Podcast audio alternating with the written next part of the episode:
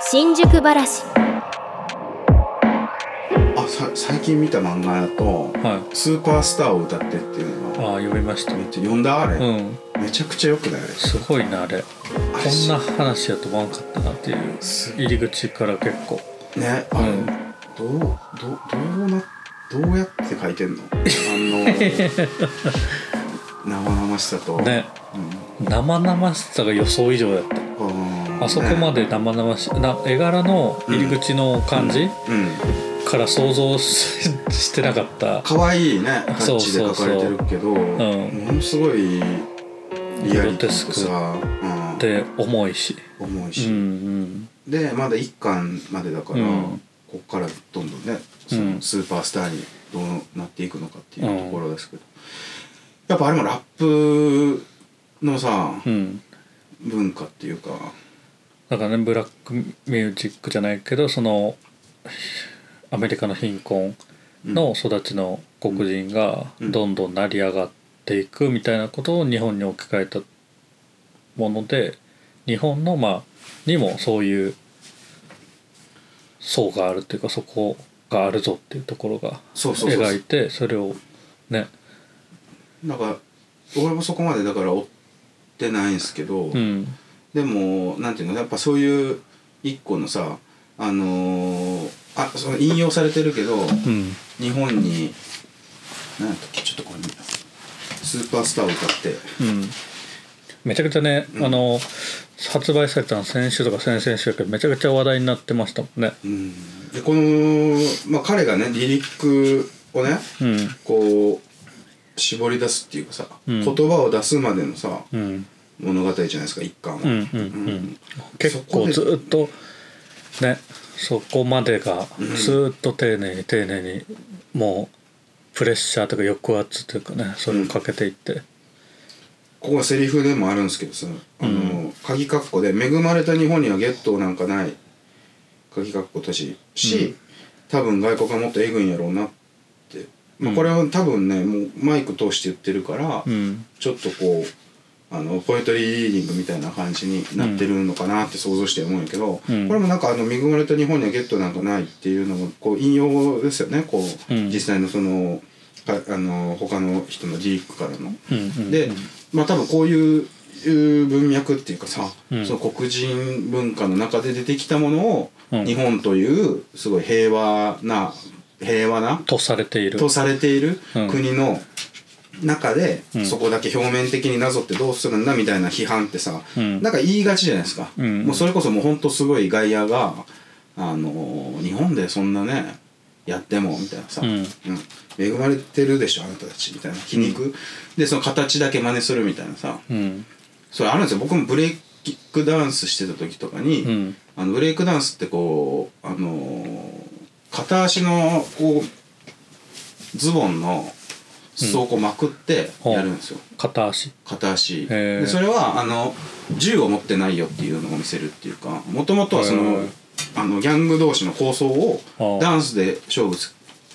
しようぜっていうことではいはいはいなったから、うんその銃を持ってないよってサインとしてこうんうあげるみたいなでそれが b ボーイのスタイルとしてうんみんなやってるんだけど形式的にねそうそうなんかそれとかもちょっと恥ずかしいっていうか、まあ確かにその日本でやっててもと思ったんだけどうんこの「スーパースターを歌って」が描いてるのは本当にその、えー大阪のさ、うんえーここの辺ってでも常時結構近い場所じゃないですか。まあここで描確かかれにてる西成と確かにうん阿部野の方が出てくるんでうすんね、これ、うんお舞台にさ、うんあの描かれてる本当のうーん貧困とか、んあのいろんなこう社会の闇って言っちゃうと、まあ、ちょっと安っぽいけど、まあうんそういうもう本当にこの抜け出す道もないような絶望的なな境遇というかそうそうそうう、んそれをすごい説得力持ってうん描いて描いて、うんそこから出てきた言葉っていうのを見せてるからうーんすごいよね説得力がね令和の明日の情的なねあそうなんですね、うん明日のジョーよ本当うに、んであのボクシングの代わりにこうラップでうんやるっていう、でこの卓録でつ曲作っていく感じもいいじゃないですかなんかすごいワクワクするあの三宅翔監督のさ「コックピット」とかって、うんあのーザ・コックピットかコックピットってその卓録で曲を作る過程を映画にしてる、ほんとそのままダラダラとした時間がうん流れながら、あのーリリックを書いてレコーディングしてみたいな、あの時間感覚っていうかうさ、んなんかそのね卓を正面から見せることでそうそうそうそうコックピットに見えるようなねうんうんなんていうかさやっぱりこうフィクションの中でこうラップとか、うんそういう音楽ってものってどうしてもなかなか、あのー難しいあまあ、うんコックピットはあれかドキュメンタリーではあるけど、まあなんていうかなんかそれでもコックピット感っていうか本当にこう生のうん感じ、うんうんあそこに生きてる今の兄ちゃんたちのうんこう実感、うんうん、であとあのコックピットはかっこいいんですよねセンスがあるというかなんか洗練されてるというかえコックピットあそうですかうんなんかあの日本でやるとダサくなりがちというか、うんうんうん、の中ですごいかっこいいっていうかあのー、かまあそのストリートカルチャー系をはいはいは日い本でやろうとするとあでもかっこつけてないからじゃないですかそこはあそうそうそうそのだから本当にえ今もうこここの 今この本当こんな感じよねあの今僕のね、うん仕事部屋にマイク置いてうんこう喋ってるけどうんあれのその卓録でやってる感じ、うんであのーもうあれあれ結構ねすごい見て勇気もらうっていうかうんなんかみんなかっこよくやってるんだろうなって思ってることが本当生活と、うんあの地続きっていうのをすごい見せられるっていうかさ、あのすごい覚えてるのがあのレッドブルを買ってくるんですよね途中。ああはいはあいのはでレッドブルおじさんだとか言ってさ レッドブルで乾杯して、いうん モンスターかレッドブルかどっち派っすかそう あっいたやモねンスター無理なんだよねみたいな。うんうんあのビームビームやっけ、うんビームが、モンスター無理なんだよねだって虫の味するじゃないです か話をずっとしてる間にあのおむすびがはいはいずーっとこうサンプリングもっと探してみたいなさ、あの感じってうん結構共感するっていうか、うんあそうそうそうって全然自分そんなことしたことないのに、うんあのーなんかあの空間のリアルさねそそうのそなんうそうか編集室とか、うんあのなんか横では雑談してくだらないどうでもいい話しながらあれすごい楽しい、ね、紡いでいくというかあれすごいワクワクするっていううか、んうんうんあのそれこそこれのね第1回で話したさ、うんあのー吉田八木さんのうんさ、あのー自宅演劇じゃないけど、うんああいう一個の空間でうんこう何かが生まれていく感じうんでそこはすごいこと起きてると思うよねあのコックピットの中でもさうんうんでもそれをなんかこうなんていうかなあの別にさらっとというかうんやってるというかうんう、んであと地味ななめちゃくちゃ作業自体っていうか、はいはいまあほんとずーっとひたすら聞いて探して、うんこれがちょっといけるかなと思ったけどうーんやっぱ違うわみたいなうんとかを延々やってで歌詞書くってなってさ、うんで最初なんかこのせこの4畳半じゃないけど、うんこのなんか狭い、えー部屋からアパートの一室からうん世界へみたいなことを言おうとするんやねうんするんやけどでもなんかちょっとそういうことじゃないかなと思ったんでやめましたとか言ってさ うんでなんかそのでそれでなんか架空のゲームを作ってうんそのゲームで遊んでその架空のゲームのことを歌にしようみたいなことをあの歌詞にしようみたいなことをやりだすのねうんうんだからなんかだからさこの狭い部屋から世界へとかアメリカへ行くぜみたいなうんことは言わないっはいはいはいて感じそうそうみたいなさなんかなななんていうかなす全然遠い世界にいる人やと思ってた人たちがうんすごい身近に感じてうんうーんとなんか本当に仲間たちとうんうん意見を出し合って、ううんん作って失敗したらもう一回やるみたいなうんうん感じうんあの感じよねそれをなんか多分うんもっとショーアップされたものとかさこうか曲作りうんをこうすごいかっこつけて、うんうん降りてこないぜみたいなことじゃなく、はいはい やってるのがなんかテーマがとかねそうそうそうそう、うんそういうことじゃない、うんもっとお前のハートでうん リリックをかけようとかじゃないさなんうかんすごいあのなんていうの作業感があるのよ作業感っていうとあれなんだけど作業感うん手を動かすことでしかものが生まれないみたいなさ、うんうんうん感じうんあ派遣アニメって見ましたか映うんう画、ん派遣アニメうん派遣アニメでさあの天才と思われてるさうんあの中村倫也がやってるさ、はい監王子監督だっけはいはいはいなんかでも天才とか言われてるけどうん結局机の前に座る時間机に向かうしかないみたいなさうんその感じのうんうんうん感じうんなんかなんていうかななんか頭が回ってこなくなってきていやいやいやいやこうこういう時間もあったよコックピットで、確かにねうん、それコックピット感ですよね、うんやっぱ目指したいのはなんやっけそうスーパースターを歌ってあそーうそうそうスーパースターを歌っても一部そういううんあのー、これこれこれこれリルリリー・イン・ザ・ミラーリリーはいリはいリーって子がこう自宅でねこうトラック流してレコーディングして曲作ってっていうシーンがあるんだけど確かに何かが生まれる瞬間って結構感動的なものになりがちですよね何かが生まれる瞬間何かが生まれる瞬間に立ち会った時の感動ああね、うんそうそうそうんうああんま見ることなくないでもうん本当にそういうとこってなかなか見れないところフィクションでもあそうそうそうそう、うんあれこれあのそれワンスダブリンの街角とあかでもそうそうそうそうそうそうあのえ違うつなびくとこじゃなくてそうそうそうそうそうああのって連弾ってことはこうだよねそうみたいそうなそうからだんどんどんどん合ってきてそうそうそうそうであそこがものすごいあの、うあれあそれで言うとあの G オファーってドはラいマはいのさ、はいゴッドファーザーゴのッねドファーザーの,、うんうんあの脚本家とうん監督監督がさ、うんこうずーっと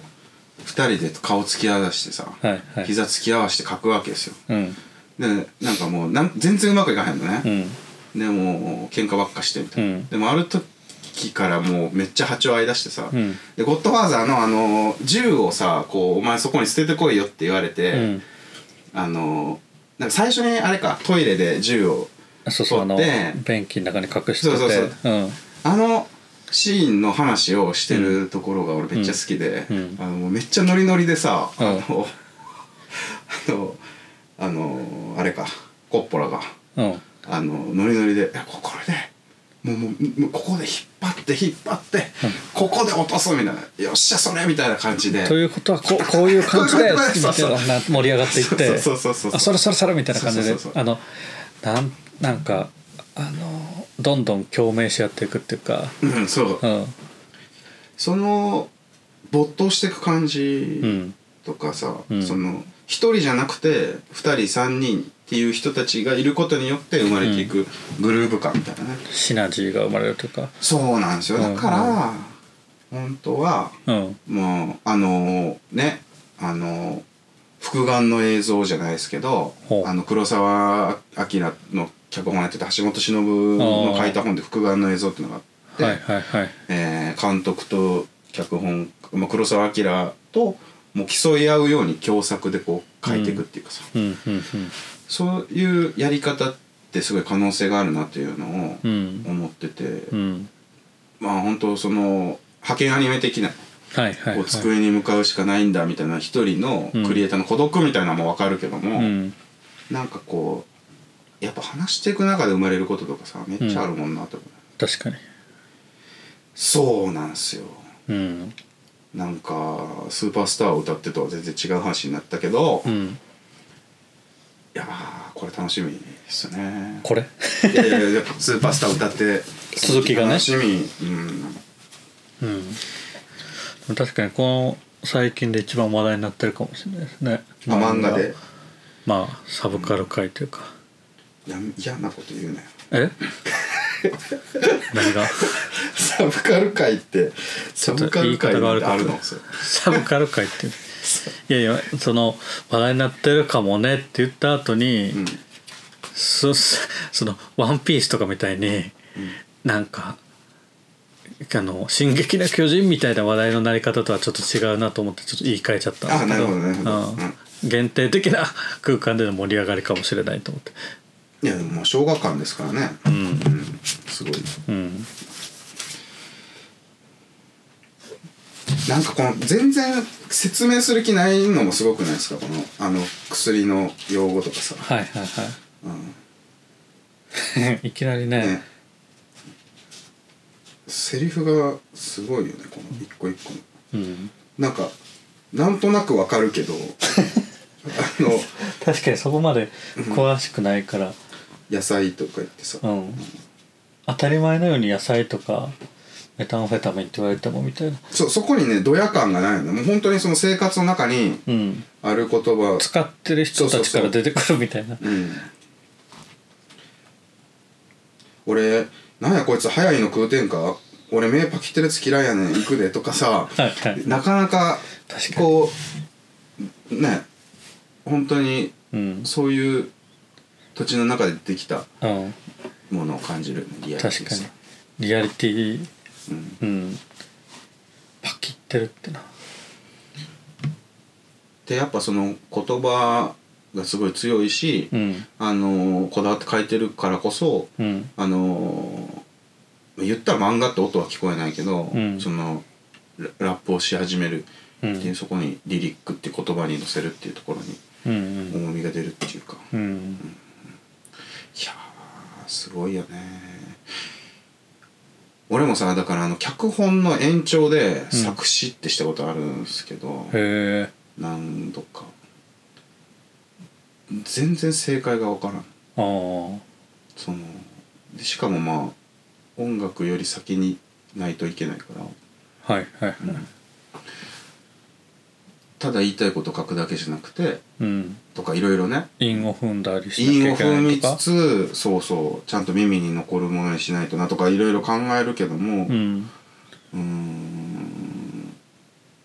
確かにでその本当にその登場人物がうん書いた言葉っていうのにするのってすごい難しいっていうかさその登場人物の、まあ、表現なわけやんか、うんそれって、うんうんでもそれは独立した音音その音楽のうん独立したある曲の歌詞ではあるんだけど、うんそれをこう書くのってまた違う脳みそやしなっていううんだからそれがすごい才能あふれるうんすごい歌詞っていうのはなかなか難しいですようんででもこのこの登場人物が下手なりに紡いだ言葉とかっはいはいていうので表現するっていう、うんうんううんんいきなりまあ作詞できますってわけじゃなくて、うんその脚本の延長でしかやったことないけどさうん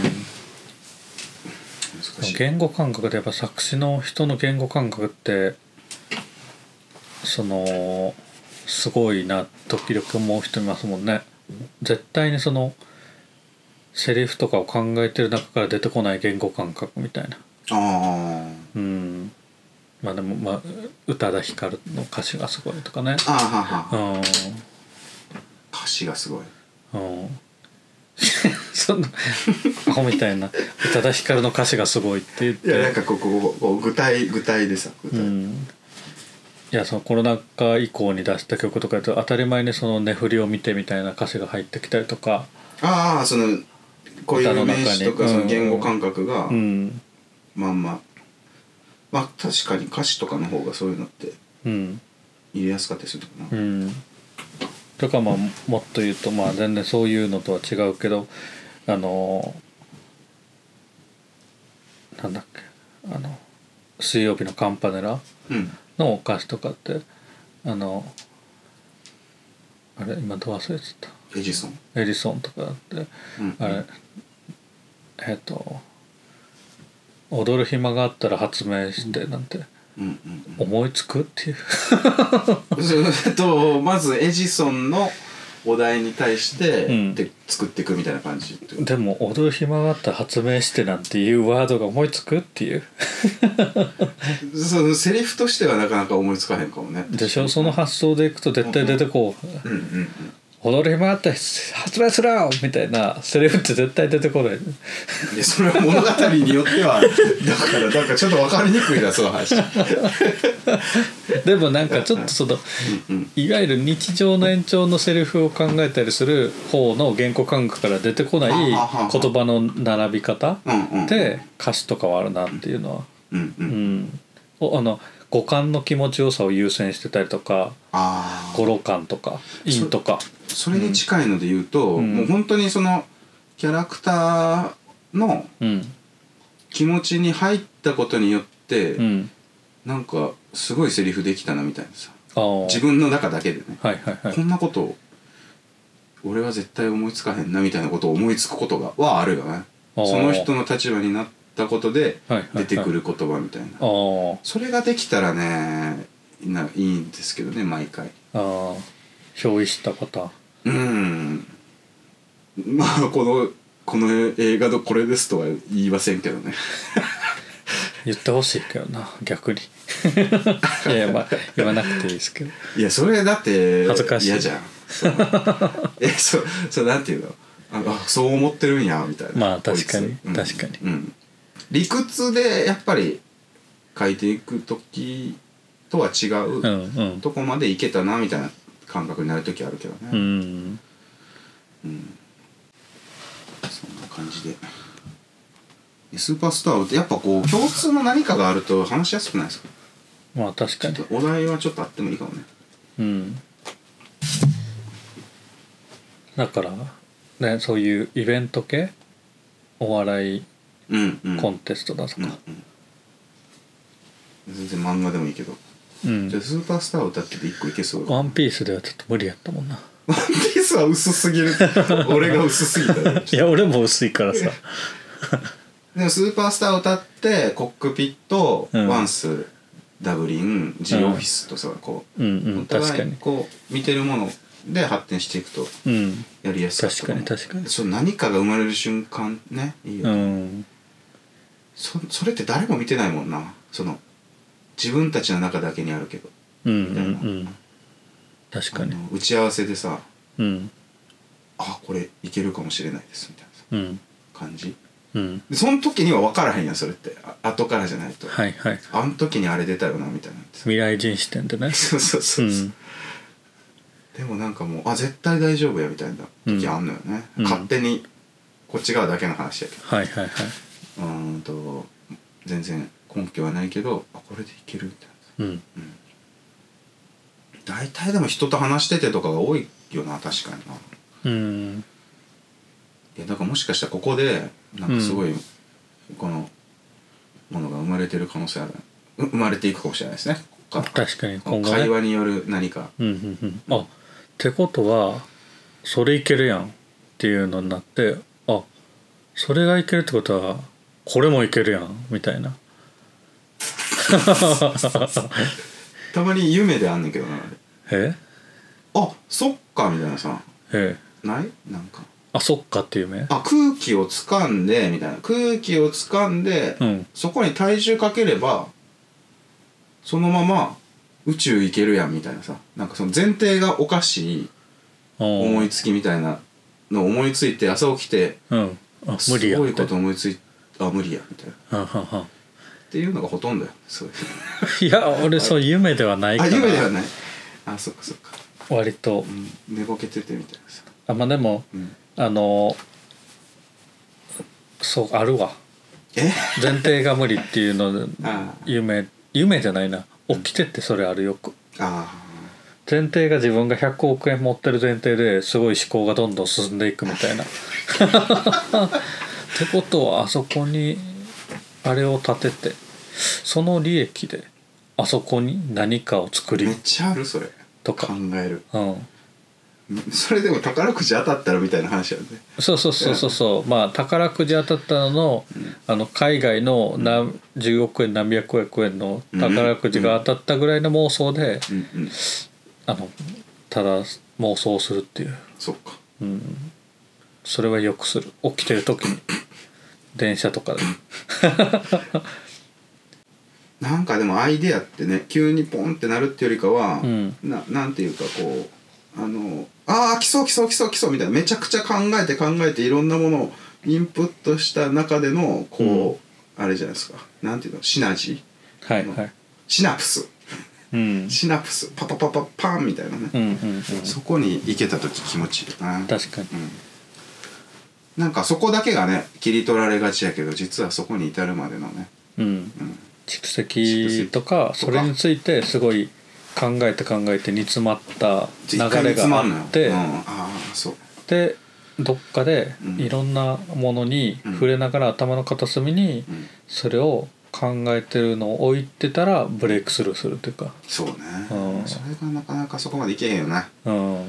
もっと手前でこうこれで勘弁してくださいみたいなこれで勘弁してくだ さいあんま言わん方がいいんちゃう えそれはでもまああのい今のねうん日本映画界が抱える問題でもありますよ なんでその日本映画界までのせいにすんのはいやいやそうだから短時間でいはいめっちゃギュッてせなあかんのそうですねえだからえやっぱその1年間その期企画に費やしてそうね準備期間が半年間あってうんとかってあんまりねそういう理想のうん撮影に3ヶ月あってとかっていう、もね、まあもちろん理想的な環境が与えられたらいくらでもできるわけなんですけどうんやっぱり今のその予算感というか日本のうん映像ん映画ドラマ含めての映像 めっのちゃ多席思考になってるえ いやいやいや俺がねああでもやっぱそのさ思いつき現場の思いつきでやらせてるみたいなうんことって、やっぱそこで思いつけるかどうかうんのさうんが全てやったりするじゃないですか結局、うんうんだからそれってもうすごいよね、うんもう本当そ今まで何を見てきてどう生きてきたかのうん蓄うんうん積確じゃん、かでそれをまあ役者が考えて持ってきてくれるってこともあるし、に、うん、うんそこに柔軟な耳を持ってるかもあるじゃないですかそうね、まあそれでみんながねノリノリでどんどんどんどん持ち寄ってうん良くなるのもあるし、持ち寄った時の、うんそのあのジャッジメントできる取捨選択をできる、その物差しうんうんも、あの持たないといけないじゃないですか。だからね、これはすごいノリノリで持ってきたけど、うんそれは過去にやってるやつやからうん今はこれちょっと一瞬いいような気がするけどこれに乗っかると結果的には良くないかもとかうんうんそういうね自分の蓄積の中での物差しでもありねでも最終的にはそのねその経験とか蓄積に基づいた勘を信じるしかないというかうんうんいやーちょっと楽しかったですねちょっといやいやなんかあのあの楽しくなりそうだったすごいあいやでいいい意味ですよこあいい意味でれ、ねいい意味でいい意味でを言えば何でも許されるっていう 水曜日のダウンタウンにあったけどいい意味でいやでもそう本当なんか最近忘れてたそういうのこううんあのー共同作業で、あうんなんかそうコックピット感のあるあうんのをちょっと最近忘れてコックピットを忘れてたんですよコックピットって聞けば聞くとあの野生爆弾のクーちゃんが子供の名前をコックピットってつけたのを何回も脳内で思い出してたんですけど何それあ子供にコックピットって名前つけたのあのあれなんその子供の名前聞かれた時大体クーちゃんがコックピットですっていうことだったりああボケで言うってことね、うんうん っていうのはコックピット聞くたびに思い出すっていういやでも俺もそれぐらい好きかもえコックピットって名前つけたいぐらい好きえ なんかコックピットはなんか当て字みたいなんでちょっと漢字が今出てこないですけどあーピットは人で書いてのピットとああなかるほどねうん